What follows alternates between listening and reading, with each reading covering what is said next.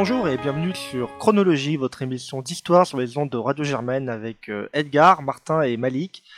Le vieux monde se meurt, le nouveau monde tarde à apparaître, et dans ce clair-obscur surgissent les monstres, a écrit le célèbre penseur communiste italien Antonio Gramsci au siècle dernier.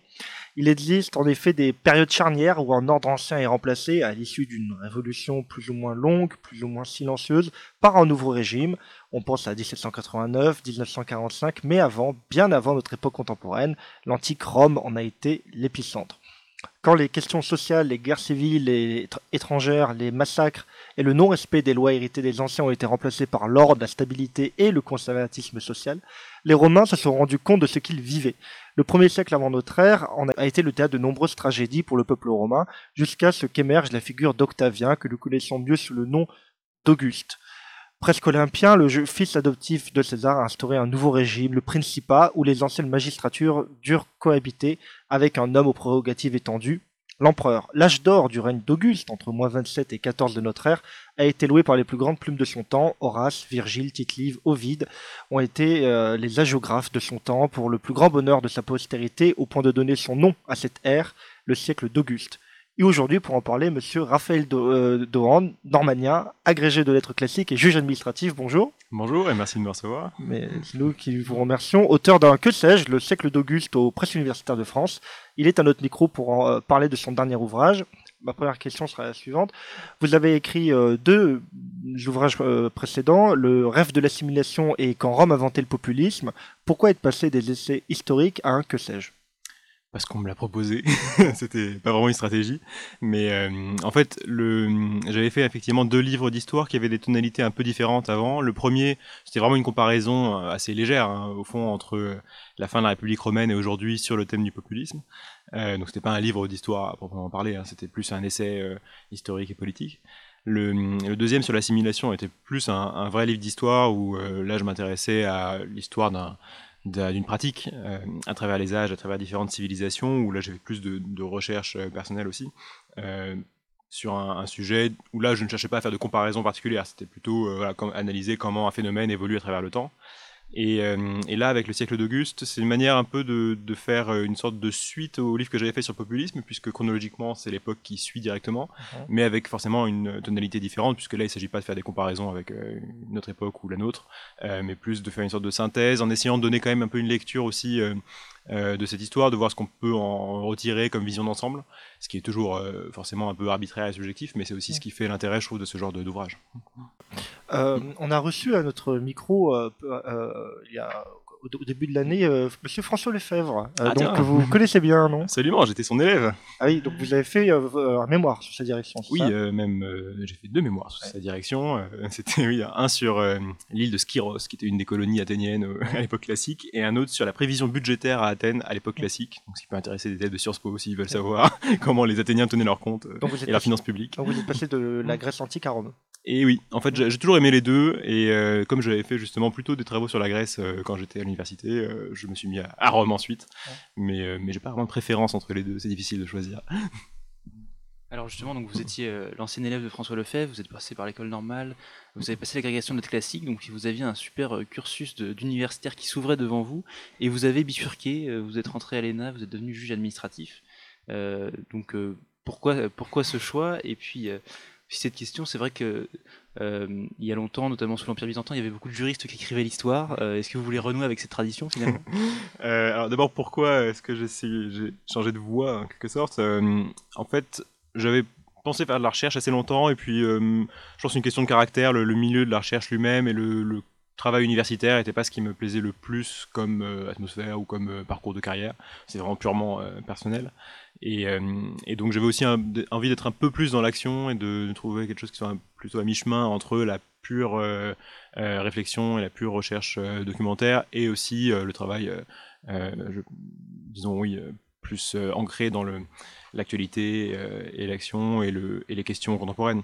Et donc euh, j'avais bifurqué, j'avais passé les concours administratifs, mais finalement, en fait, euh, je reviens un peu par la fenêtre à, à cette, cette première orientation qui était justement de m'intéresser à l'histoire. Et, et, en fait, ça me permet aussi de faire justement cette, ce genre de travail de comparaison, de, de, de synthèse aussi, qui sont plus difficiles à faire quand on est universitaire, parce que, ou alors il faut attendre un une période plus longue de temps passée à l'université, parce qu'on n'a pas les mêmes attentes euh, vis-à-vis de quelqu'un qui est en train de faire une thèse, euh, et dans une thèse, que quand c'est un livre, que quand c'est un que ou quand c'est un livre publié comme celui que j'ai fait sur Rome et le populisme, on peut se permettre plus de liberté, je pense, que quand on est à l'université.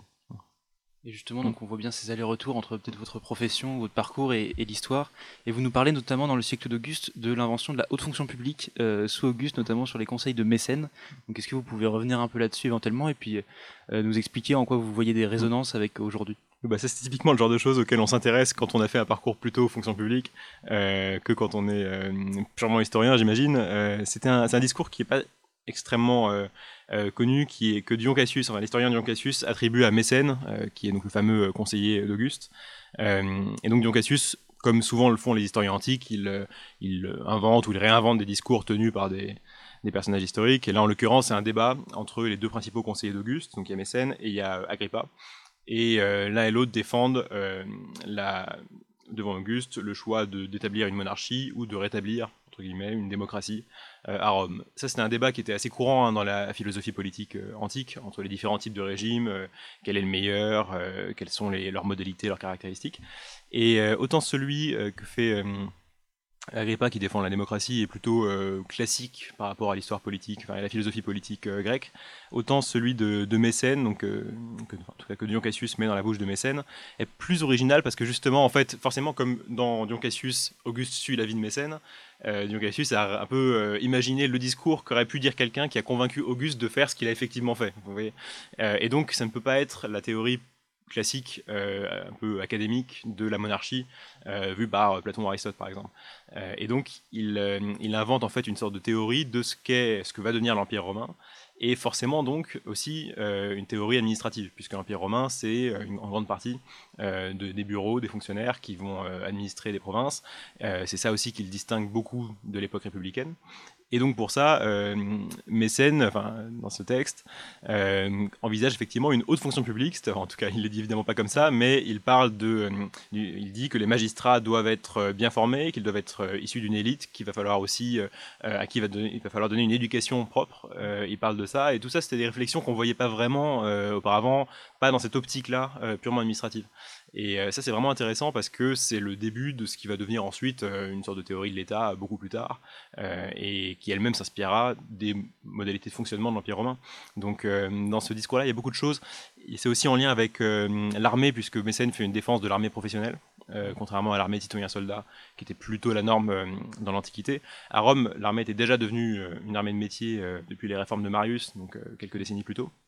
Mais euh, le fait de défendre à nouveau un modèle euh, d'armée de métier, c'est un peu la même chose. C'est-à-dire que dans les deux cas, pour l'administration comme pour l'armée, il s'agit de dire qu'il faut plutôt des spécialistes qui, s'engagent leur vie entière euh, dans cette discipline et que des gens, que des citoyens qu'on tire au sort ou qu'on prend, qu'on fait tourner tous les ans pour administrer. Mais pas forcément des citoyens d'ailleurs, parce qu'à Athènes, il y avait des esclaves notamment qui participaient à, l'administration, et à Rome, quel était leur statut esclave, affranchi ou citoyen Il y a un peu de tout. Euh, alors effectivement, il y a un très bon livre d'ailleurs de Paulin Ismar sur, euh, sur les, le rôle des esclaves dans la démocratie athénienne.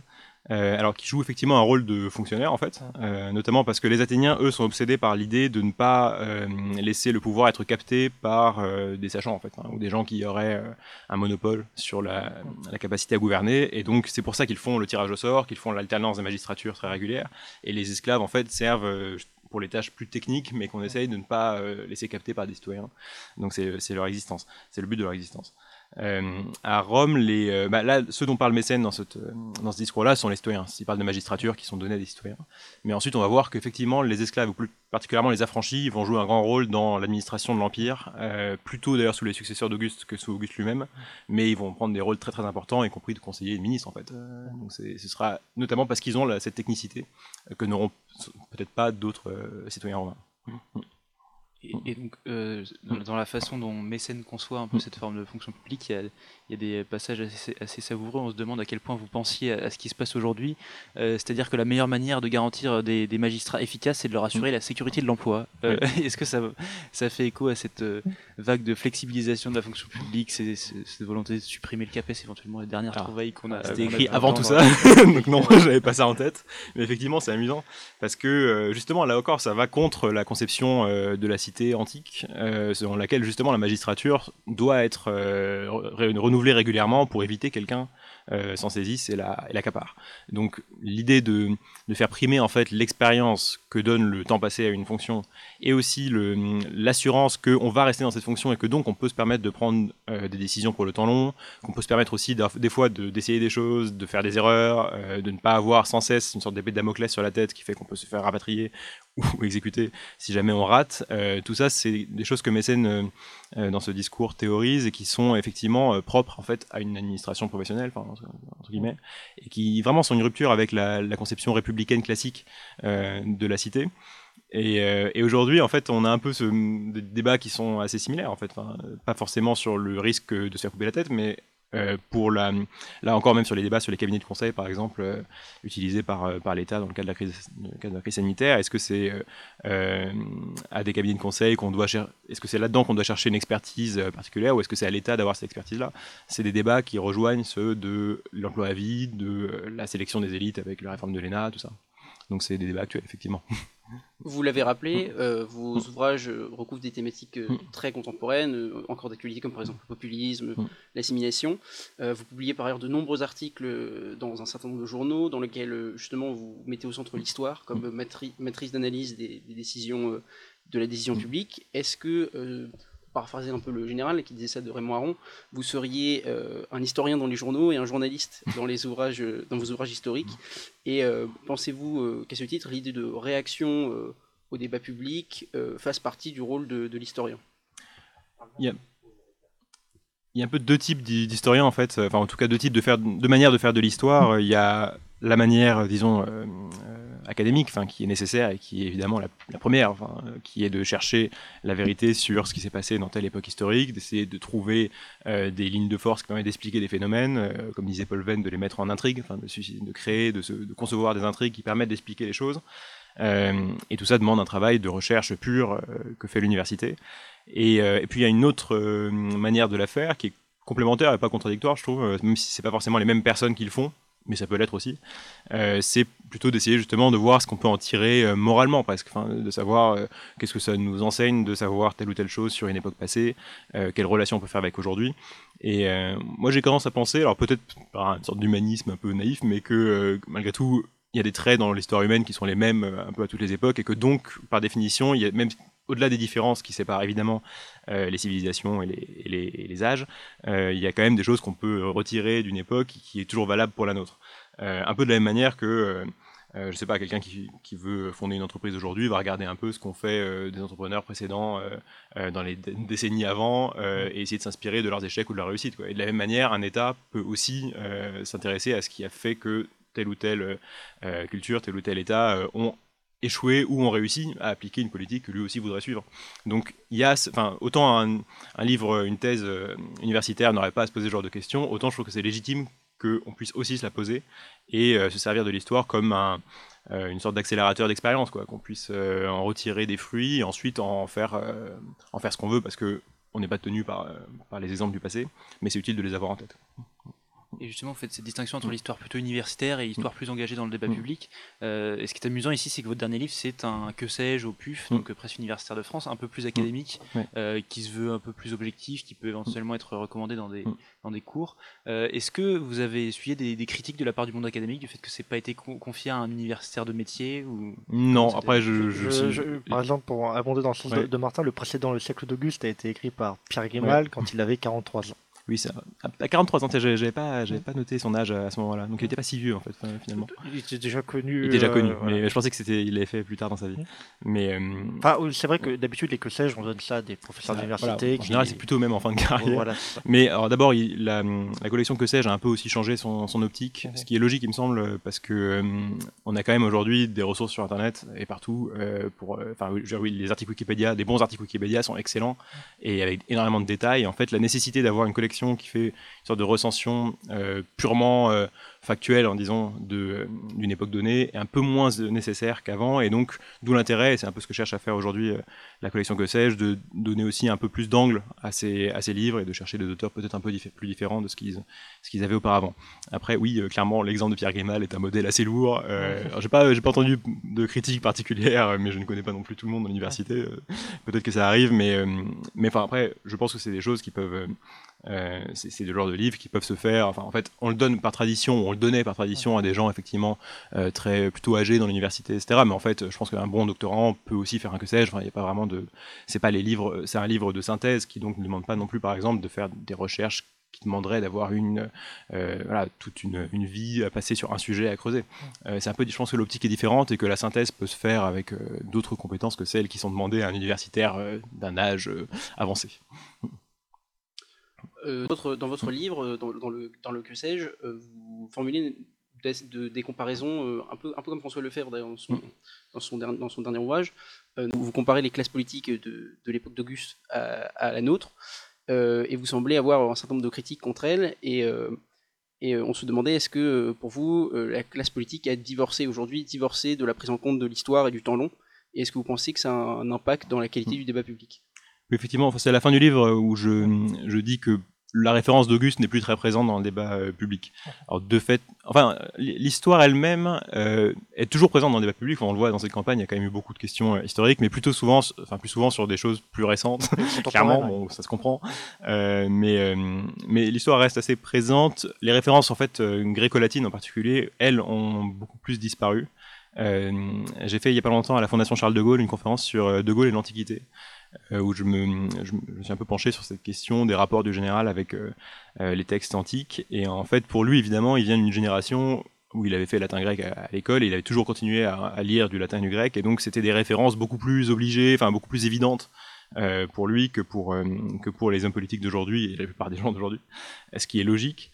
Je trouve ça un peu dommage parce que c'est quand même des civilisations qui ont codifié un peu la façon dont on pense le débat public en fait, sur énormément de, à la fois de concepts, de, références, de modèles aussi, de personnages en fait, ils ont été pour beaucoup un peu inventés dans l'Antiquité. Typiquement, quand le général de Gaulle revient en, en 58 euh, après sa traversée du désert, euh, il, emploie un discours qui en fait rappelle évidemment euh, la figure de Cincinnatus, par exemple, donc ce Romain qu'on va chercher pour rétablir la République et qui revient à sa charrue ensuite. Et lui-même décrit dans sa conférence de presse en mai 58, se décrit lui-même à la fin de la guerre comme étant revenu chez lui à Colombay et il a lâché le pouvoir et il a remis la République en place. Et c'est vraiment les mêmes types de formules que ce qu'on peut retrouver dans des textes sur Cincinnatus euh, dans la, vulgate romaine. Donc euh, pour lui, c'était quelque chose d'évident. Aujourd'hui, ça l'est moins pour les hommes politiques actuels, et c'est peut-être un peu dommage parce que c'est des, des, des codes qui structurent une pensée et c'est souvent ce qui leur manque, je trouve. Mm, c'est un sujet intéressant, mais par, exemple, si on parle de la figure d'Auguste, on mm. va peut-être un peu euh, développer pour nos auditeurs, c'est-à-dire que c'est le neveu biologique de César qui est devenu son fils adoptif mm. et euh, qui, à l'issue, donc il est très jeune au moment où Jules César euh, est assassiné en moins 44, il a 18 ans, et il va se battre pour, pour devenir son son héritier et euh, aussi bien voilà, de toute la fortune que de son aura personnelle et il va faire un deuxième triumvirat mm. qui va continuer les guerres civiles avec son cortège euh, euh, de meurtres, de massacres que mm. lui va lui-même commettre ou qu'il va laisser faire. Je pense au pauvre Cicéron qui quand même méritait pas de finir comme ça.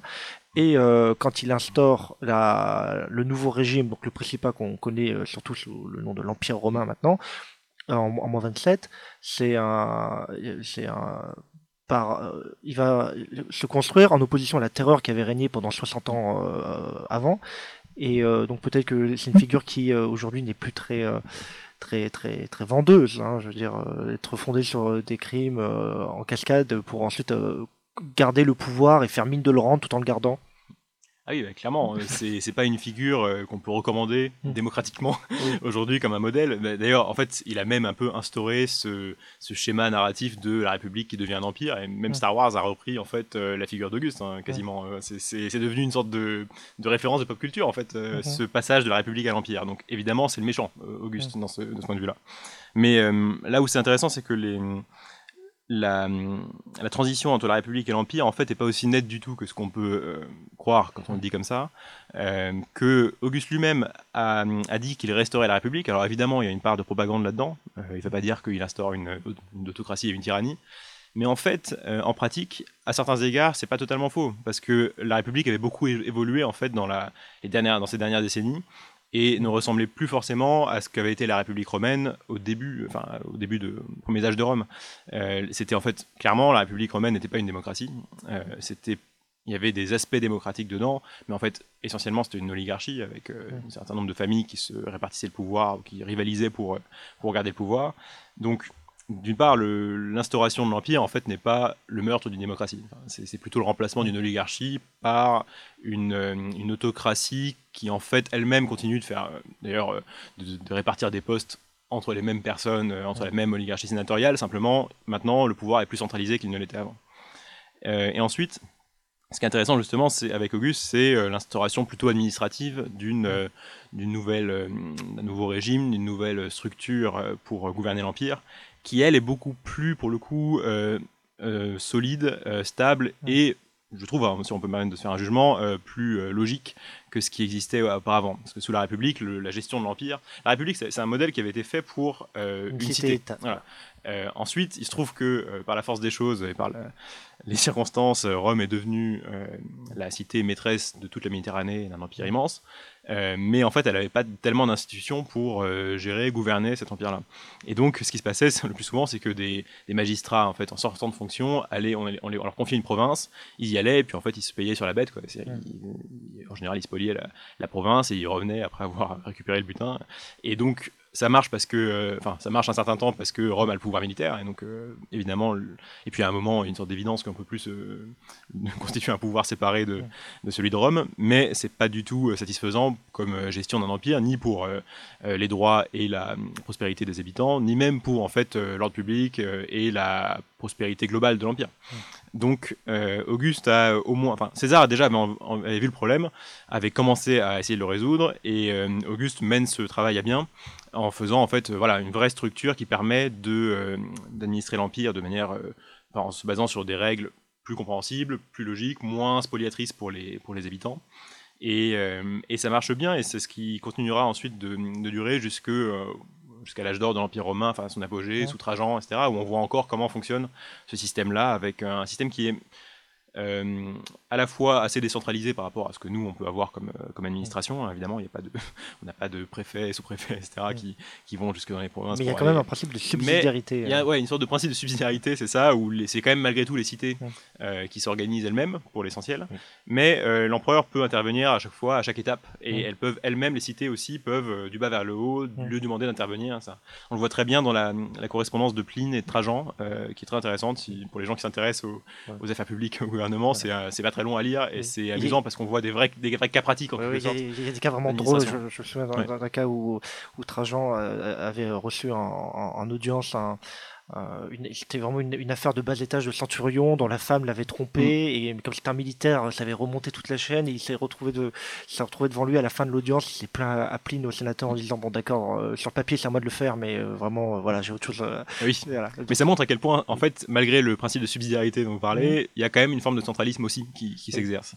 Et d'autres exemples marrants, c'est quand Pline lui demande s'il faut que les prisons dans les cités de sa, sa province soient gardées par des esclaves ah. publics ou par des légionnaires ou par des soldats.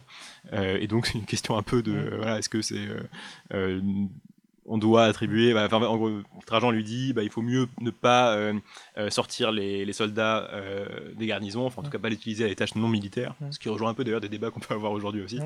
et que donc il vaut mieux des esclaves. Et en tout cas, surtout, ce qu'il ne faut pas, c'est mélanger les deux parce que là, les uns se reposent sur les autres et peuvent se dire que c'est le boulot des autres et donc la personne ne fait rien.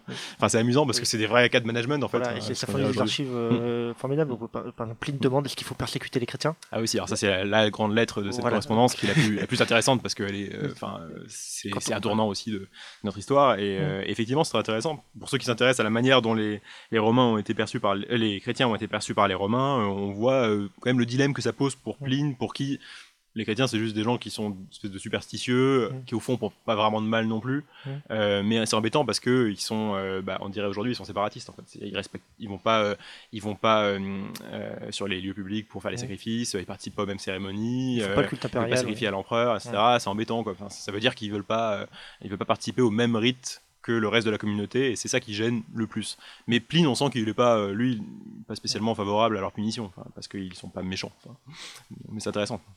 Vous posez la question de manière assez claire dans, dans votre livre sur la, cette question que vous avez abordée entre est-ce que Auguste était le fossoyeur ou le restaurateur de la, la République et vous dites est-ce que finalement c'était une façon orwellienne de, de, de baptiser le régime euh, donc de, de République en, en voulant euh, instaurer son exact contraire Euh, Est-ce que vous pensez que finalement ces débats ça repose aussi sur une mauvaise compréhension aujourd'hui de ce que veut dire République et souvent son amalgame avec le, le terme de démocratie? Ouais, c'est une question qui, que je trouve vraiment passionnante, le, le sens du mot république aujourd'hui, euh, qui était déjà une question en fait qui se posait justement à l'époque euh, romaine, euh, parce que en un certain sens, enfin dans l'usage euh, le plus courant du mot, ça veut plus dire grand chose, je, je trouve à titre personnel, c'est-à-dire qu'on l'emploie comme une sorte de synonyme de quelque chose de vaguement positif quoi en politique. Enfin, on dit euh, ça c'est républicain, ça c'est pas républicain. Et, Double ration de frites, c'est ça la et République donc ça, oui, c'est ça, par exemple, ouais, exactement. Ah Cette là situation-là, là c'est un peu là le- là là. l'exemple emblématique du fait que la- le mot république parfois ne veut plus rien dire. France, pays des Lumières. Il y a, ouais, Euh, il y a, parfois il y a un sens un peu plus restreint, un peu plus classique, disons, de république. euh,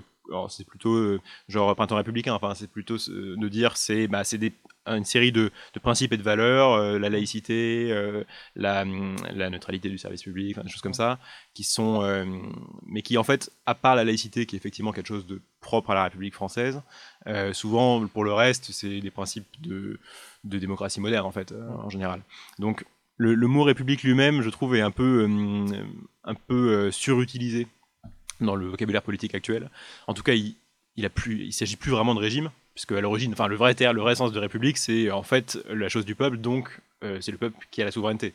C'est ça que ça veut dire, et donc ce n'est pas euh, un roi, parce que à la définition d'un- d'une monarchie, en fait, c'est pas seulement qu'il y ait une seule personne qui gouverne, c'est aussi qu'il est, euh, alors en tout cas c'est ça dans l'Antiquité, il est propriétaire de son royaume. En fait. Donc ce n'est pas la chose du peuple, puisque c'est la chose de lui, enfin, du roi.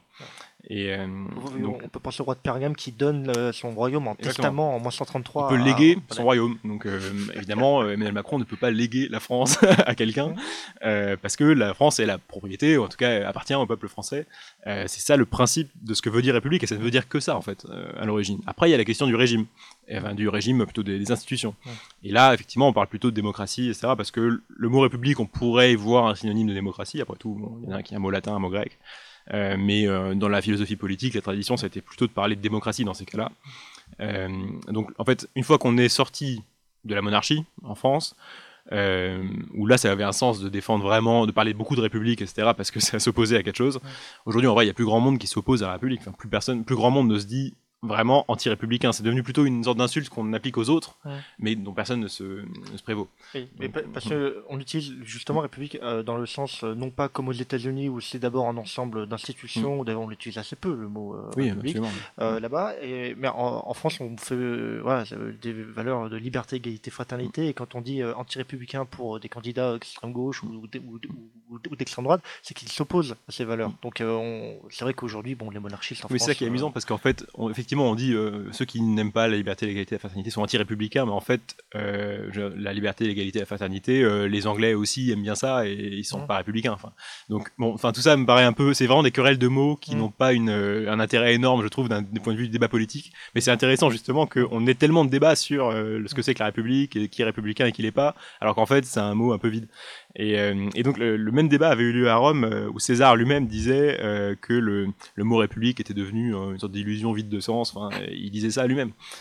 Parce que, de la même manière, c'est vrai que quelqu'un comme Cicéron passe son temps à parler de république.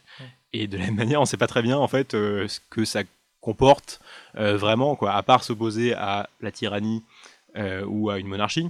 Mais en fait, voilà, même Auguste qui instaure le Principat continue de parler de République, et, et en fait, les autres aussi. En fait, pendant tout l'Empire, on a continué à parler de République. Euh, et personne n'a dit qu'on était devenu. Alors, il y a eu après une couche de- d'interprétation qui dit en fait, notre République est devenue plus comme une, euh, une monarchie. Mais malgré tout, en fait, euh, c'est resté le Sénat et le peuple de Rome, et c'est resté un régime républicain, malgré tout. C'est juste qu'il était plus autocratique qu'avant. Sur ces bonnes paroles, nous allons faire un tour du côté de la Californie des années 60, puisque nous allons écouter les Beach Boys à Just Was Not Made for This Time.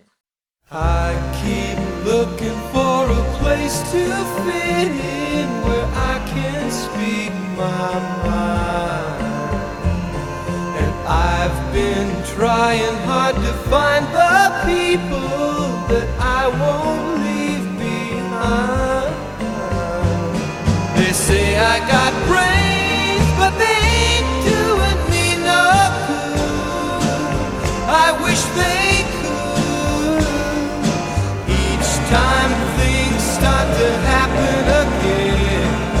think I got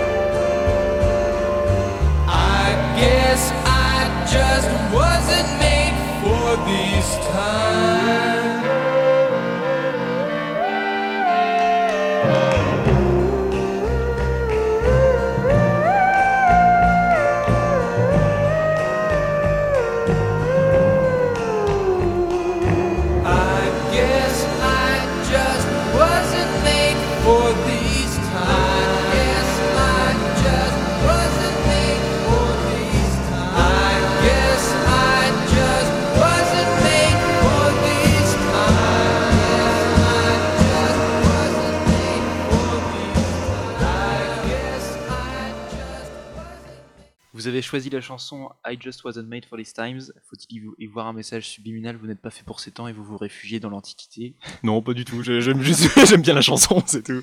Et aussi, j'aime bien parce que c'est une, euh, c'est un des, elle est figurée dans un épisode de Mad Men, qui est une série que j'aime beaucoup, que je trouve vraiment géniale, euh, qui pour le coup est une très bonne série historique, enfin, qui a vraiment euh, une très belle euh, lecture de ce que c'est que le changement d'une époque. Vous parliez au début euh, de la phrase de Gramsci sur un vieux monde s'effondre et nouveau, etc. Et Mad Men, c'est la période des années 60, c'est ça aussi un peu. donc, enfin, on a tendance à se dire qu'en fait toute époque euh, subit ce phénomène-là, mais euh, mais voilà, c'est c'est une, une scène que j'aime bien et avec une musique que j'aime beaucoup aussi. Donc il n'y a pas de message plus subliminal que ça. Et, euh, j'ai dans mon intro j'ai parlé de, de ce changement d'époque qu'ils ont que les Romains comprennent euh, qu'ils euh, qu'ils vivent. Bah, ça se base euh, notamment sur euh, sur Tacite qui dans ses annales voilà montre bien que euh, l'avènement d'Auguste a été un, un tournant pour l'histoire euh, pour l'histoire romaine. Surtout, euh, je pensais au livre La Révolution romaine de sœur euh, comment s'appelait? Ronald Syme. tout à fait. Euh, voilà, qui a dans, dans la Révolution romaine montre comment l'histoire- la, la, la fin de la République a été un moment qui a été euh, euh, vraiment compris par les par les contemporains. Euh, Vous-même, dans, dans votre façon de travailler avec euh, voilà, les différents historiographies qu'il peut y avoir, euh, est-ce que vous, vous passez d'abord par d'autres, euh, enfin par des historiens plus contemporains, ou est-ce que vous privilégiez d'abord euh, l'accès au texte euh, et puis ensuite euh, d'autres, euh, enfin au texte antique, puis d'autres sources éventuelles Alors vraiment les deux. Ouais. S'agissant de l'histoire antique, j'aime bien toujours, toujours, toujours revenir au texte, de, de lire tous les tous les livres de, de l'époque, tout le revenir à chaque fois. aux On en fait vite le tour. Hein, On en fait vite le tour, c'est l'avantage parce que moi je me Franchement, faire de l'histoire du XXe siècle, c'est l'horreur. Il y a tellement de sources, tellement d'archives à voir, alors que là, au moins, euh, voilà, on peut avoir un- en un seul bouquin quasiment, on a euh, toute la littérature de, de l'époque. Donc, c'est facile de faire le tour, et on peut. Et, euh, et évidemment, euh, il faut aussi lire la production contemporaine, euh, y compris très contemporaine. hein. Il y a des, des thèses, beaucoup de, enfin, il y a toujours des thèses qui se font sur l'époque d'Auguste et sur Horace et Virgile, etc. Donc c'est, il faut faire les deux, je pense. Enfin, c'est très difficile de se passer de la lecture des textes antiques, de l'épigraphie aussi. Ça, je le dois beaucoup. vous parliez de François Lefebvre tout à l'heure, mais qui est un, un des grands spécialistes de l'épigraphie grecque. Et c'est des textes, donc c'est l'épigraphie, hein, la lecture des inscriptions. Et euh, effectivement, c'est des sources très importantes parce que c'est là où on voit des textes immédiatement originaires de l'époque qu'on étudie et qui ne sont pas passés par ni euh, bah, le filtre littéraire, ni surtout le passage des, des manuscrits euh, qui sont recopiés au fur et à mesure euh, jusqu'au Moyen Âge et qui sont peut-être aussi un peu viciés par des, des, des erreurs, etc., des corrections. Donc, et en plus, ce sont des textes qui, par définition, sont plus quotidiens en général ou plus officiels aussi.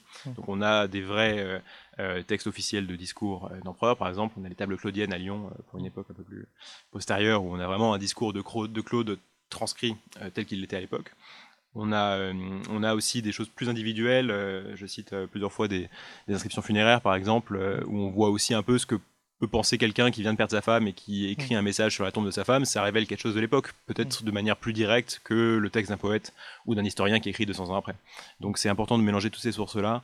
Mais effectivement, je pense que c'est indispensable de revenir quand même à- au texte de latin grec. hein. au texte du siècle d'Auguste. Alors d'où vient cette expression et surtout enfin, comment on en est arrivé à donner le nom d'un empereur à, à un siècle. Donc il y a un règne très long de moins 27 à plus 14. euh, et on sait que les empereurs romains qui ont suivi, euh, déjà les Julio-Claudiens, donc les membres de sa famille ont, ont beaucoup connu des fins tragiques. Caligula, Néron, euh, Claude même, c'est un peu euh, voilà. Et euh, voilà pourquoi Auguste a donné, enfin comment Auguste a fait pour donner son nom à son époque? Oui, alors ça s'est imposé très vite, puisqu'en fait, dès sa mort, il y a un sénateur qui proposait d'appeler dans la, les fastes, la chronologie officielle hein, de, la République romaine, euh, l'époque qui correspond à son règne comme le siècle d'Auguste. Donc c'est vraiment une expression qui apparaît euh, dès la mort du prince. Et ensuite, ça s'est imposé très rapidement et ça a été réutilisé beaucoup ensuite euh, à l'époque euh, moderne, euh, notamment au XVIIe siècle où on a voulu aussi faire une comparaison entre le siècle de Louis XIV et le siècle d'Auguste. Et, et en fait, euh, tout le monde a senti qu'il y avait un changement d'époque. J'en parle dans le livre en introduction, mais c'est assez frappant de voir la différence de tonalité entre les textes qui sont écrits pendant les guerres civiles, donc juste avant, et les textes qui sont écrits sous le, le Principat d'Auguste, puisque vraiment on a le sentiment d'une sorte de sentiment de déclin, de, déprime, euh, et de fatalisme aussi euh, terrible dans les textes qui sont écrits euh, juste avant, ceux de Sallust ou d'Horace par exemple. Et, ensuite, inversement, mais en fait, même pas 30 ans plus tard, le sentiment de vivre un âge d'or, une époque bénie, et qui est censée durer éternellement.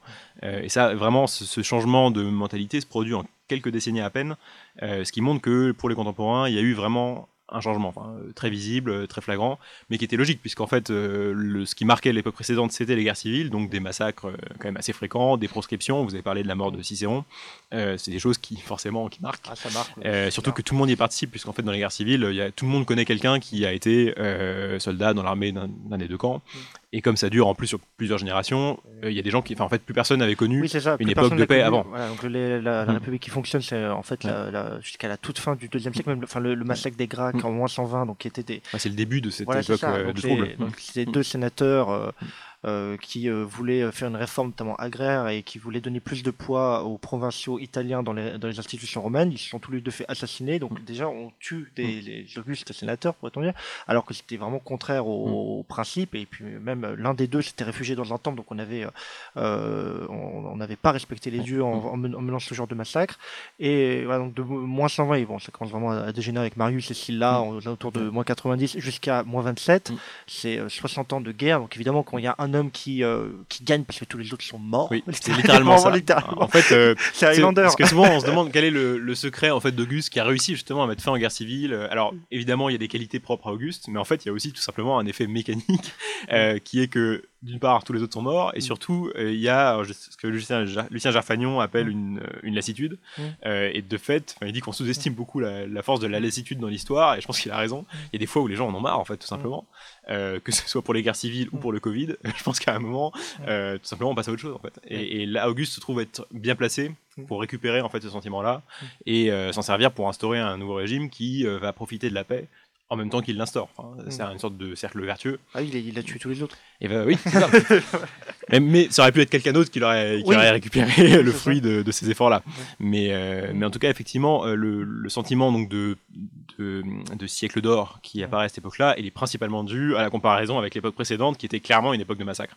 Après, euh, pour les conditions, euh, disons, matérielles de vie, en dehors de la guerre, c'est pas certain du tout qu'il y a eu une, une amélioration. Enfin, ça, c'est quelque chose qu'on peut pas, pas déterminer clairement. Mais, le, mais en tout cas, pour ce qui est de la paix, de l'ordre public et après et donc de la communication entre les provinces aussi, puisque en fait l'empire avait été quand même divisé pendant les guerres civiles, surtout à la fin entre Antoine et, Auguste, hein, entre Rome et Alexandrie. Euh, tout ça forcément a quand même favorisé plutôt euh, bah, le, sentiment de confort ou tranquillité individuelle en tout cas. Et justement, vous parlez de cette, euh, cette lassitude et vous évoquez dans, dans le livre les, les poèmes de Tibulle, de Properce qui, qui, qui parlent de cette génération un peu désœuvrée, dépolitisée, démilitarisée. Donc, encore une fois, on se demande s'il n'y a pas des échos contemporains assez, assez pertinents. Euh, Est-ce que finalement ils ont, ils ont réussi et comment à sortir de cette, cette apathie généralisée à, à Rome, ce désengagement complet? Est-ce qu'ils en sont sortis Ils en sont pas vraiment sortis en fait, mais simplement c'est en fait c'est la, la logique euh, normale des choses. Quand tu- on passe d'un- d'une société qui était fondée sur le principe de la cité ancienne et donc du citoyen soldat à une société euh, impériale où le le- l'armée est professionnelle et où donc le citoyen lambda n'a pas vraiment de raison d'aller se battre euh, aux frontières enfin, ou, euh, pour sauver sa patrie. Et euh, mais c'est le même mouvement que ce qu'on a vu à l'époque moderne et ensuite qu'on voit nous-mêmes ensuite depuis la fin du service militaire en quelque sorte. Enfin même en vrai depuis la, la guerre d'Algérie disons. C'est et c'est euh, c'est logique du point de vue de, mm, des circonstances euh, et de, de la situation romaine à l'époque. Il n'y avait pas de raison de garder en fait euh, une, une société de citoyens soldats parce que c'était pas efficace et parce que c'était inutile. Et, et donc, Ça coûte cher. le- et ça coûte cher. Et donc, logiquement, euh, les, les citoyens bah, commencent à ne plus vraiment avoir le réflexe et la mentalité qui va avec le, le- les valeurs euh, guerrières et belliqueuses qui étaient celles de leurs ancêtres. Et donc, en fait, Ovide et Tibulle, qui sont des poètes euh, euh, élégiaques de cette époque-là, sont souvent font des poèmes antimilitaristes, disons, enfin, en tout cas qu'on pourrait décrire comme ça, où Ovide dit clairement que lui, il n'ira pas se battre contre les Parthes, enfin, ça le concerne pas.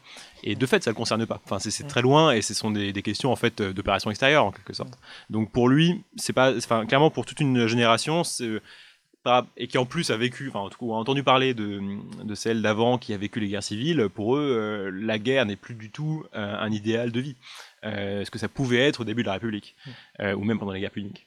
Donc euh, ça c'est une évolution intéressante, mais qui en fait est pas, je pense pas que ce soit que ça corresponde à, ni à une décadence ni à un, un affaiblissement. C'est juste qu'ils se reconvertissent vers des, des activités qui sont plus euh, cohérentes avec leur euh, situation. Et ça va de pair avec. euh, En 1870, Bismarck disait que l'Allemagne était une puissance saturée et Auguste dit la même chose à, à Tibère, c'est-à-dire que l'Empire est trop grand. Oui. C'est sûr que c'est déjà compliqué de- d'administrer tout ça, parce qu'il faut bien se rendre compte de la difficulté des moyens Ouais. de communication à cette époque. quoi. Les Romains sont connus pour leur route, mais parce que euh, avant, euh, bah, c'était des chemins de Et terre. surtout la difficulté des communications par terre, parce qu'en fait la Méditerranée c'est assez rapide de circuler Mm. Dessus euh, par la voie maritime, donc ça- l'unification en fait des provinces qui, bordent la Méditerranée est facile, mais plus on va hors de, de la Méditerranée, plus c'est long, et plus Oui. c'est loin, et plus c'est difficile de se coordonner, Mm. d'où d'ailleurs les difficultés aussi en Germanie, ou d'avancer vers euh, les Parthes et- à l'est. Et en plus, les Romains ne sont pas des grands amoureux de l'eau, euh, contrairement plus. aux Grecs. Euh, voilà, euh, mourir, euh, mourir en mer pour tout le monde, c'est, euh, c'est tout- enfin pour, pour les Romains, c'est, c'est quand même euh, un peu la honte, dirons-nous. Et donc oui, Auguste dira à Tibère, euh, il ne faut pas, euh, faut pas faire d'autres conquêtes. Et d'ailleurs, lui-même va, Mm. va être très très prudent euh, là-dessus. Donc euh, c'est quelque chose qui a été au- aussi relayé par le pouvoir. Oui, tout à fait. Mm. Mais, mais voilà, ils ont plus Mm. besoin. Et puis il n'y a plus vraiment de menace en fait. Quand Auguste récupère les, les aigles perdus par Crassus chez les Parthes, qui Quelle était donc une grande, un grand euh, scandale après une défaite militaire Mm. euh, romaine terrible euh, dans la génération précédente. Mm. Euh, Auguste les récupère sans, euh, sans campagne en fait. Mm. C'est par la voie diplomatique qu'il récupère les, les aigles, contrairement à ce qu'envisageait de faire Jules César, qui lui, Qui lui préparait, bon, il avait, mais voilà, peut-être une, Une différence de génération et puis aussi peut-être de caractère parce qu'Auguste n'était pas un grand militaire de- depuis le début.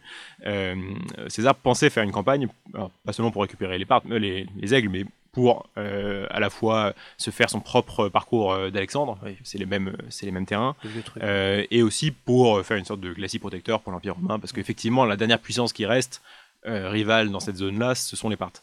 Mais en fait, il ne pose pas une menace existentielle à, à l'Empire. Et donc, euh, Auguste, lui, euh, récupère ça par la voie diplomatique.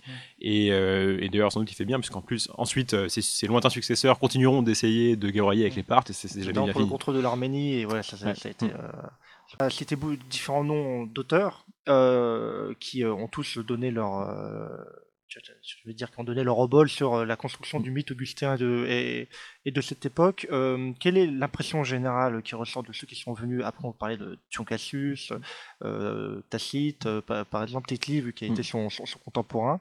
Euh, comme- est-ce que c'est devenu la figure du, du bon prince ou est-ce que on- ça a été vraiment, euh, je pense à Tacite notamment qu'on définit de- très souvent comme très très très pessimiste et qui euh, dans ses annales, dans les deux premiers paragraphes, en- dans Incipit, refuse de parler d'Auguste en disant que voilà, on a parlé de lui avec euh, ou trop d'amour ou trop de haine, donc il commence directement au deuxième empereur, euh, c'est l'histoire avec euh, avec Tibère. Est-ce que c'est un sentiment qui était partagé? Oui, c'est assez intéressant de voir la réception d'Auguste après sa mort. Euh, dans l'immédiat, le- les premières réactions, c'était quand même plutôt de, de le- de louer son, son règne, mais c'était encore un peu aussi peut-être une un réflexe euh, qui était dû à, à sa, à sa mort récente. Mais euh, en fait, très vite, il y a eu un peu deux camps. Il y a ceux qui lui reprochaient d'avoir été cruel, violent et d'avoir en fait fait les guerres civiles, enfin d'avoir contribué aux guerres civiles, euh, notamment aux proscriptions. Ouais. On parlait tout à l'heure. Ça, c'est une première école. Tacite ne se range pas, enfin, pas explicitement là-dedans, mais on peut penser que, que c'est peut-être ce qu'il pense. Et, euh, et ceux qui disent mais que malgré tout, il a restauré la paix, il a instauré l'ordre à Rome, euh, c'est lui qui a relevé les institutions, qui a rétabli l'ordre moral aussi.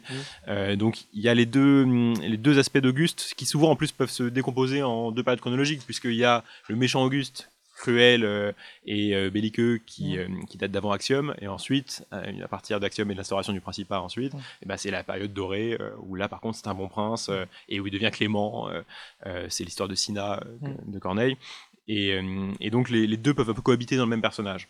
Alors pour, la, pour les empereurs qui viennent juste après Auguste, pour les Jules Claudiens, forcément c'est bah, c'est- la même famille, donc c'est le- l'empereur Mm. originel, et donc ils ne peuvent que lui rendre hommage. Mm. Mais déjà on voit que Néron, euh, le dernier d'entre eux, euh, s'éloigne beaucoup du modèle, parce que Auguste était quelqu'un qui, comme empereur, était plutôt, euh, enfin comme prince, était euh, malgré tout assez austère et assez Ah oui, sobre dans, pas, son, il est dans, pas dans drôle. sa forme. hein. Bah, il y a il y a l'histoire avec sa fille, euh, notamment. oui, euh, bah, bah, il avait donc passé plusieurs lois morales, Ouais. enfin pour trouvant que la société romaine était devenue un peu trop libre et trop lâche. Vraiment le boomer. Et, et, et, et il a, et donc comme sa propre fille avait violé ces, ces lois-là, il l'avait faite Mm. de force exilée sur une île, et, et ce, euh, contre la- l'avis de l'opinion publique, hein, contre Oui. les, les Romains qui protestaient en trouvant que Auguste était trop sévère envers sa propre fille.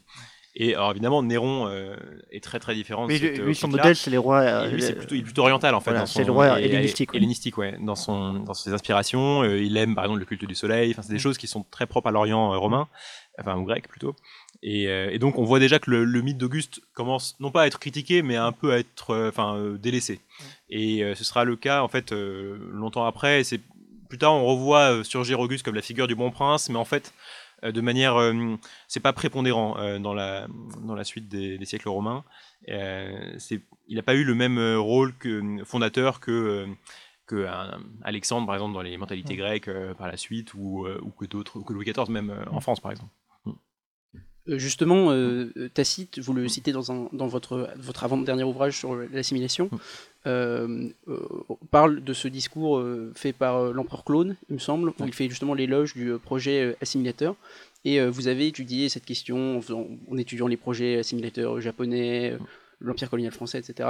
Est-ce que euh, l'assimilation, c'est une idée latine par excellence? Et euh, en quoi est-ce qu'elle se distinguerait des conceptions euh, plus anciennes, par exemple grecques, de, des équivalents de, l'assimilation. Bah, Les, Romains sont assez spontanément euh, assimilateurs, alors c'est à prendre entre guillemets puisqu'ils n'ont pas de mots euh, qui correspondent à, ce concept-là, mais euh, en fait dès leur mythe des origines, ils considèrent qu'en fait être romain n'est pas une question justement d'origine, parce que Romulus et Rémus fondent une ville, Romulus fonde une ville en, agrégeant des populations éparses, et c'est pas, il n'y a pas le mythe de la famille originelle ou de la race originelle et donc et effectivement, enfin, c'est pas un mythe euh, euh, superficiel, puisque les Romains, dans leur pratique de la citoyenneté et de la romanité, euh, ne s'intéressent pas vraiment aux, euh, aux origines ni géographiques, ni ethniques ou, de, des individus, et considèrent qu'une fois qu'on a la citoyenneté romaine, on est romain. Ça ne veut pas dire qu'ils ne s'intéressent pas aux, aux, mœurs qui vont avec et à, certains traits caractéristiques de ce que c'est qu'être romain, mais c'est des traits qui sont formels, qui sont culturels et qui peuvent être appris ou, ou reçus. Euh, typiquement, Claude, dont, vous parliez, l'empereur Claude avait retiré la citoyenneté romaine à un, un citoyen romain d'origine grecque qui parlait pas assez bien latin à son goût. Donc il y avait l'idée qu'il fallait quand même parler bien latin pour être romain et qu'il y avait une sorte voilà, de, certaines exigences qui allaient avec cette citoyenneté. Mais sur le, sur le papier, rien n'empêchait euh, un individu, quel qu'il soit, de devenir romain. Et donc c'est pour ça que Claude, dans le discours que vous citez, en fait, essaie de convaincre les sénateurs euh, qu'il faut admettre des sénateurs d'origine gauloise. Euh, parmi leurs rangs. Et donc évidemment, on peut, comme on peut l'imaginer, il y avait des conservateurs qui voulaient pas euh, que des Gaulois viennent s'asseoir à côté des descendants des plus grandes familles romaines, etc. Mais, euh, mais Claude leur rappelle justement, il leur fait une sorte de cours d'histoire en disant, mais écoutez, depuis la fondation de Rome, on a toujours procédé comme ça, c'est-à-dire que chaque fois, on a des conquêtes, puis nos anciens ennemis deviennent en fait nos frères, et puis ils deviennent romains, et puis ensuite on a de nouveau des ennemis, puis ensuite de nouveau on en fait des amis, et on en fait des semblables. Et c'est un peu le phénomène qui fait, et Claude le dit de manière assez subtile, enfin en tout cas pertinente, que c'est ce qui distingue Rome et sa puissance de Athènes euh, et des Grecs qui, eux, n'ont pas réussi à faire ça et qui n'ont pas réussi à convertir leurs ennemis en, euh, non seulement en alliés, mais en fait en, membres de leur propre communauté. Et effectivement, euh, les Grecs, ont, enfin en tout cas les Athéniens, ont été beaucoup plus fermés vis-à-vis -vis des étrangers que l'ont été les Romains. Pour être athénien à l'époque classique, il faut être de père et de mère athénien, il n'y a aucun autre moyen de le devenir. Enfin, à part pure exception pour un acte particulièrement euh, euh, digne d'intérêt pour euh, avoir aidé la, cité athénienne. Mais le, le modèle grec n'est pas du tout euh, assimilateur au sens où on ne devient pas athénien euh, juste parce qu'on montre, on fait des, on donne des gages de euh, culture ou de connaissance de la, de la, des valeurs athéniennes. Enfin, pas du tout. Et euh, alors ça change un peu après les conquêtes d'Alexandre par la force des choses, puisqu'ils sont quand même bien obligés de se confronter à des populations euh, différentes qui sont maintenant sous leur euh, autorité et qu'il faut quand même vivre ensemble. Donc, mais c'est pas spontanément ce que font les Grecs, alors que les Romains, si. Euh, donc il y a effectivement quelque chose d'assez latin dans, ce, dans cette pratique-là, et l'assimilation la, française de la Belle Époque, un peu de la, donc de, la Troisième République, euh, fera explicitement référence au modèle romain. Euh, il y a des, pas mal de juristes à la fin du XIXe siècle qui disent notre modèle c'est euh, la citoyenneté romaine et c'est les latins. Cette mentalité grecque de quand même on, on est grec quoi. Ouais. C'était voilà, considérer un peu les Romains un peu comme comme des barbares. Mm. pendant longtemps, quand, quand j'avais travaillé sur la ville d'Éphèse, on voit que comment il y a une part de la problématique qui pour les Grecs est comment devenir romain, mm. latin, tout en restant grec. Oui.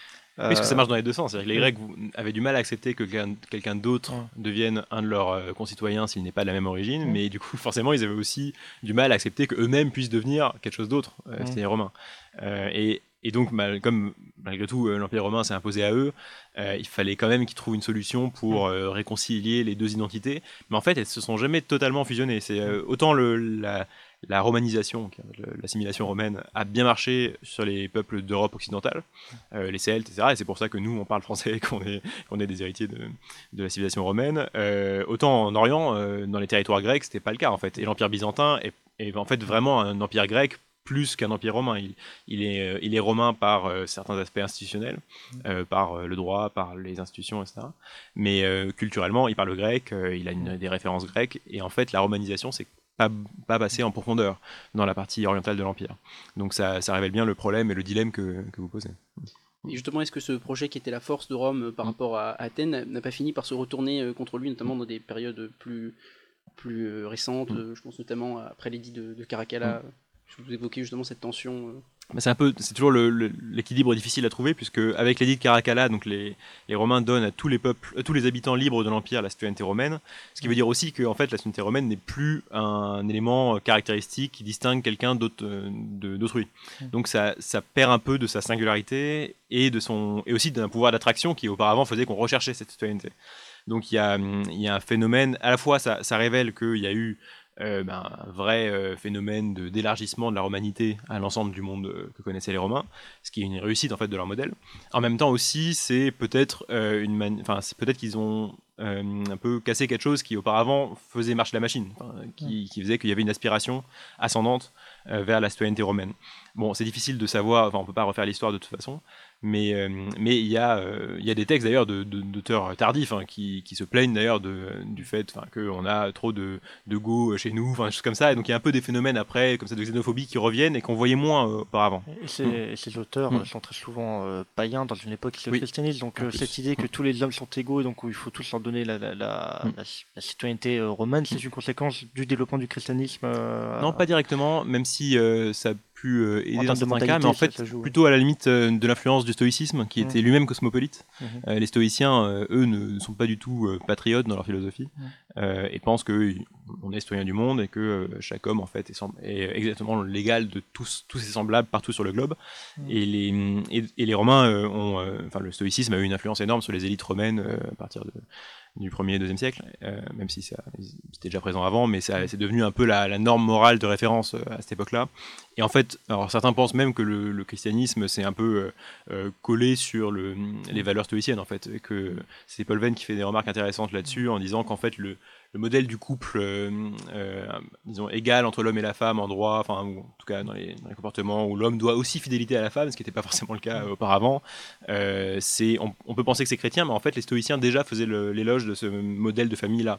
Et donc, en fait, les valeurs chrétiennes et les valeurs stoïciennes sont un peu rejointes parce que elles en fait, c'était les valeurs de référence de, de la société de l'époque où elles se sont imposées.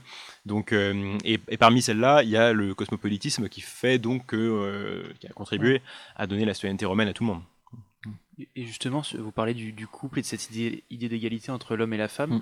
Et vous expliquez aussi dans le livre que dès le siècle d'Auguste, en fait, émerge le modèle de la famille nucléaire. Moi, j'étais très surpris de l'appre- de l'apprendre, euh, de savoir qu'en fait, la patria potestas n'existait déjà plus euh, au 1er siècle. Est-ce que vous pouvez revenir un peu Bah, ça avait été beaucoup remis en question parce qu'en fait, cette euh, puissance paternelle, elle était très très lourde finalement parce qu'elle pesait sur les. C'est le droit de vie et de mort. hein. Oui, c'est un droit de vie et de mort qui pèse sur les enfants jusqu'à la mort du père, en fait. Donc c'est- très très long, enfin parfois Ouais. dans certains cas. Donc c'était quelque chose qui de toute façon était plus euh, appliqué comme à l'ancienne. Euh, auparavant, on a dans, la, dans les vieilles légendes romaines, on a des histoires de pères qui tuent leurs enfants, etc. pour des choses. Mais euh, clairement, c'est quelque chose qui se fait plus vraiment euh, à l'époque d'Auguste, euh, qui paraît archaïque. Et, et c'est pareil, voilà, enfin, il y a un- mouvement quand même un peu de d'adaptation peut-être du droit aux, aux vrais comportements familiaux et, et personnels qui s'est produit à cette époque-là. Euh, alors, Auguste a essayé de, de moraliser tout ça en essayant de remettre des lois plus strictes, alors avec notamment un, impératif nataliste, hein, parce Oui, voilà, qu'il il y avait eu quand même pas mal de morts pendant les guerres, les guerres civiles, et on avait la crainte que qu'il n'y ait pas assez de, de Romains pour les générations suivantes. Et bilan très mitigé d'ailleurs. Et Milan très mitigé, qu'on repère notamment par le fait qu'il a, dû répéter à plusieurs années de distance les mêmes lois, ce qui prouve toujours que quand Mm. on fait ça, euh, que les lois ne marchent pas en fait. Mm. Euh, et donc euh, effectivement, il y a, il y a, un mouvement intéressant et on voit par ailleurs dans, dans des, les, les écrits de, de poètes euh, comme ceux dont on parlait tout à l'heure, hein, de David de, de Tibulle par exemple, ou de Properce, euh, qu'il y a quand même une aspiration aussi à un peu plus de liberté euh, morale. Euh, et, le, et donc le, comportement d'Auguste est peut-être une manière aussi d'essayer de juguler, enfin de trouver un, un contrepoids à ce, phénomène social. Bon là c'est difficile d'après de sonder les cœurs et les reins pour savoir ce qui euh, effectivement était répandu ou ne l'était pas, mais, euh, mais c'est intéressant de voir qu'il y a cette, ce, phénomène-là, d'autant plus après justement une époque de guerre civile où on, peut penser aussi, comme ça a été souvent le cas dans l'histoire, qu'il y a eu un, une sorte de d'effet de balancier où on a envie un peu de profiter Comme de la les vie, années euh, folles. euh, Exactement, voilà. Mais en fait, les années folles, c'est un cas particulier d'un phénomène qui, je pense, est plus courant, enfin, assez courant dans l'histoire, Mm. après les événements traumatiques. Et puis, et puis Auguste finalement n'était pas si exemplaire du point de vue des mœurs parce qu'il a quand même divorcé puis épousé Mm. une femme mariée. euh, Oui, alors même si ça en soi, c'est pas forcément euh, immoral, le divorce est tout à fait accepté euh, à Rome. Ce qui était bizarre dans le cas d'Auguste, c'est qu'il a divorcé de sa femme enceinte pour épouser une femme enceinte. Et donc là, par contre, ça pose problème sur la, sur la filiation. Et il y a eu pas mal de gens qui se sont moqués d'ailleurs du fait que, non, la femme d'Auguste, elle accouche très- tellement vite après le mariage. ça. Et, mais c'était, mais donc il- d'ailleurs, ça n'a pas été si simple parce qu'il a dû jouer un peu de son, son réseau d'influence pour faire en sorte que euh, euh, on puisse accepter euh, de faire de prononcer ce divorce et ce mariage, parce qu'une double divorce puisqu'elle était déjà mariée, ça, la femme avec qui. euh, euh, et donc en, euh, 8 empires cette affaire. euh, Et donc ça n'a pas été si facile que ça, effectivement. Mais ensuite, euh, par, pour, une fois qu'il est devenu euh, prince, euh, son comportement, par contre, a été plutôt euh, exemplaire, voire, comme on le disait tout à l'heure, carrément rigoriste. euh. Un, peu- un, Mm, un- peu la morale. Mais justement, euh, on arrive vers la fin de cette émission. que la fin de- de- d'Auguste, euh, il a eu le même problème que Louis XIV. C'est-à-dire qu'au bout d'un moment, quand on veut pas mourir, bah, les autres décident de mourir pour soi. Donc, euh, il a eu plusieurs, euh, plusieurs euh, successeurs possibles, à commencer donc par son fameux conseiller général euh, Agrippa. Euh, comment ça s'est goupillé la fin de ce siècle d'Auguste et le début euh, bah, du- d'une dynastie qui, euh, en fait, euh, si les sénateurs avaient eu un peu de courage, euh, auraient pu s'arrêter là. Hein, cette- cette Ah, ça aurait pu, effectivement. Oui. Euh, D'abord parce que, malgré tout, Auguste, avec tous les pouvoirs qu'il récupère, est toujours quand même dans le cadre républicain. Donc, Mm. le- c'est toujours le Sénat qui est censé euh, Mm. avoir une autorité aussi. Et en fait, tout ça est, est un peu euh, contra... enfin, pas contractuel, mais euh, tout ça repose sur l'accord tacite de, de tout le Ah. monde, en fait. Euh, donc... et, euh, alors, en fait, la fin, d'Auguste, la fin du siècle d'Auguste est un peu, et du règne d'Auguste est un peu sombre, d'une part par ses questions de, de successeurs, effectivement, où il voit mourir tous ceux qu'il espérait. qui- ça pour lui succéder. fin, ouais. et, et donc il doit se rabattre sur, sur Tibère, qui était le fils, non pas son fils, mais celui de, de sa femme, Qui, qui était assez, assez âgé quand même. qui était en plus déjà assez âgé, puis qui n'était pas d'un caractère spécialement euh, facile, qui avait qui s'était brouillé avec la cour, enfin qui était bon, c'était sans doute pas le- la première personne auquel- à laquelle il aurait pensé. Certains ont même accusé la femme d'Auguste, euh, Livy, d'avoir euh, tué son, son époux pour l'empêcher de changer d'avis Mm. et de, de choisir plutôt euh, le fils d'Agrippa, Agrippa Postumus. Mais, euh, mais en plus, ce qui rend la, la fin du règne euh, assez sombre, c'est aussi la défaite de Teutobourg, qui est la, la bataille. euh, Très bonne série sur. Netflix hein, qui s'appelle Les Barbares. Oui, d'ailleurs, voilà, que je voilà, avec des recommande. dialogues en latin pour les Romains, c'est- amusant. Voilà, donc c'est trois légions, je crois, de Varus qui sont entrés dans la forêt de Teutobourg, donc en l'ouest de l'Allemagne actuelle, Mm. et qui se sont fait massacrer par les par les Germains. Et quand on lit les annales de Tacite, c'est vraiment c'est le un point qui revient très souvent parce que dès que les Romains refont une incursion, ben, ils, ils retombent sur, sur cette forêt, ou bien entendu les Germains n'ont pas enterré les corps, qui tombent sur les Ouais. cadavres. C'est et la guerre du. Vietnam des Romains. Enfin, Voilà, c'est ça. Et, et surtout la, ouais. la, la, la perte des aigles, Ouais. encore une fois. Encore une fois, et puis trois légions, c'est énorme. Oui. Et le Varus rend la légion, disait le vieux Auguste euh, en Exactement. pyjama euh, chez lui. et en plus euh, contre un général qui lui-même avait servi les armées romaines avant. En fait, le, le Germain qui, a- c'était qui était Arminius, qui avait commandé les armées germaines lors de l'attaque de Teutobourg, en fait, avait servi dans les armées romaines euh, auparavant. Donc euh, double humiliation Voilà. en quelque sorte. Et le et effectivement, euh, c'est euh, c'est- dramatique parce que ça veut dire d'une part c'est un coup d'arrêt à la stabilisation de la frontière et même à l'expansion romaine en Germanie. Euh, et et, et c'est ce qui va en fait peser sur l'empire longtemps. Enfin, c'est ça qui va aussi puiser ses ressources militaires. Ce sera les conflits en, en Germanie et le et et aussi le, le sentiment qu'en fait les armées romaines peuvent être défaites. Enfin, Mm. Donc c'est- forcément euh, pour Auguste ça ternit la, la fin de son règne, euh, qui auparavant avait été en fait quasiment impeccable hein, du point de vue euh, euh, de la gloire militaire. Ah oui, il fait plus rien. Et après, voilà, plus rien ne, quasiment plus rien ne se passe, et c'est et, et c'est vraiment le, le- un moment de, de remise en doute en fait de l'expansion romaine, de la puissance romaine. Euh, donc c'est quand même un élément assez décisif euh, qui arrive à la fin du règne et qui euh, s'ajoute donc à ces questions de succession. Et il faut y ajouter aussi une ambiance sans doute un peu, un peu pesante, en tout cas pour les, les élites romaines, de d'autocensure, de, de soumission. c'est ce que Tacite reproche beaucoup ensuite au- à cette époque-là. Et, euh, et qui va s'aggraver en fait sous les Sous ouais. Avec une loi de, avec censure, en fait, voilà, enfin, de, de, de- de sacrilège, enfin. ouais, de lèse-majesté qui ça. va être utilisée de manière euh, vraiment euh, Arbitraire. très arbitraire et très quotidienne. Et même, il y avait un climat de délation on se, on, voilà, qui arrivait très souvent et c'était c'était toujours la mort. Donc, Et donc Auguste n'était pas allé de manière, enfin, Mm. avait été resté assez équilibré dans l'utilisation Mm. de, de, de pouvoir de ce type-là et dans son pouvoir arbitraire. Il essayait d'être le moins possible. Euh, c'est pas le cas de son successeur et donc le, changement, en fait, le, passage à, à Tibère va être euh, vécu assez douloureusement par une grande partie de l'élite romaine. Je parle de l'élite romaine parce que pour la plupart des gens, euh, évidemment, euh, ça ne change rien. Enfin, le, y a pas de, ils sont pas eux ciblés par l'empereur pour être pour être exécutés. Mais le, mais donc la, succession, effectivement, n'aurait pas pu, aurait pu ne pas se passer comme ça, puisque euh, en fait Tibère fait mine de remettre ses pouvoirs au Sénat, de dire moi je suis pas prêt à gouverner tout seul, il faut que vous m'aidiez. Et c'est le Sénat en fait, mais donc avec ce jeu de dupes un peu permanent, qui, euh, qui en fait s'autorise à laisser Tibère continuer euh, à poursuivre le Principat. Mm. Mais euh, effectivement, une faction déterminée aurait pu euh, potentiellement re- restaurer un régime oligarchique plus traditionnel. Et ça fait y arriver pendant quelques jours à la suite de la mort de Néron, où voilà, il y a pendant trois jours les réunions du Sénat qui disent mais qu'est-ce qu'on fait maintenant? Et, Exactement, ouais. voilà, et puis au final ils vont avoir quatre empereurs et Ouais. on est reparti avec les Antonins. Merci beaucoup Raphaël Doran d'avoir accepté notre, notre invitation euh, chez Radio Germaine euh, donc pour cette émission passionnante sur Auguste et plus largement l'Empire romain. Quant à nous, on se dit à bientôt pour une nouvelle émission sur les ondes de Radio Germaine. Merci.